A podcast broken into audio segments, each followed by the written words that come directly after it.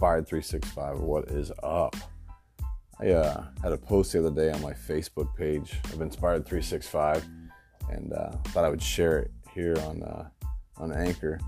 Um, I had to print this off and read a script because I couldn't really transport it or transfer it. So I was trying to say. But anyway, this topic is change.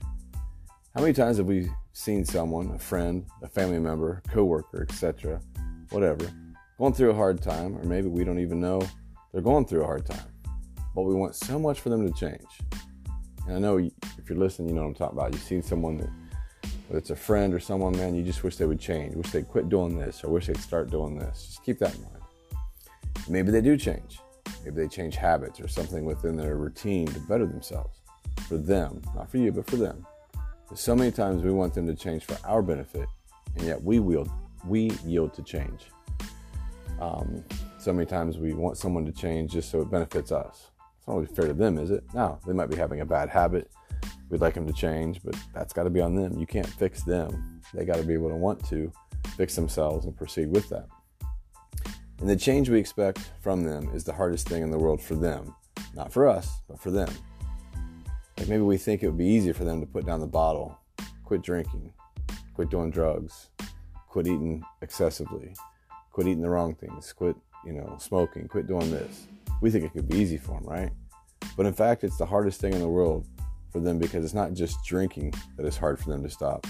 But maybe there's something deeper, maybe a past, a demon they can't fight, and the bottle is just a pacifier. But we expect them to turn their world inside out to change, yet we don't change at all. Maybe the little change we need to put effort to is to love them in a different way. Maybe our change needs to be that we take a step back and allow them to change what they can, when they can, and our contribution towards them needs to change a little.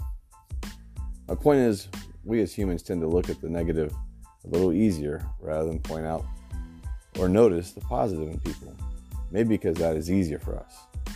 Such as, oh, look, there they go again, messing up. Yeah, I knew it wouldn't last. Versus, man, I noted this or that that you did.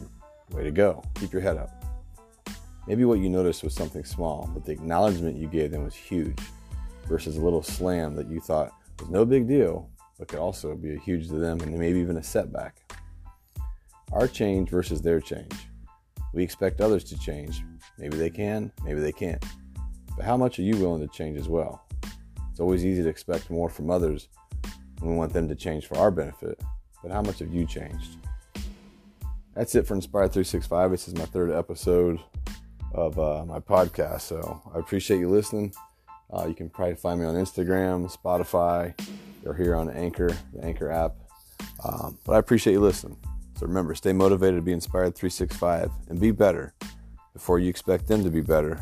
Make it contagious. Like I always say, the best form of motivation and inspiration is making it contagious. I appreciate you guys listening. Thanks. I'm out.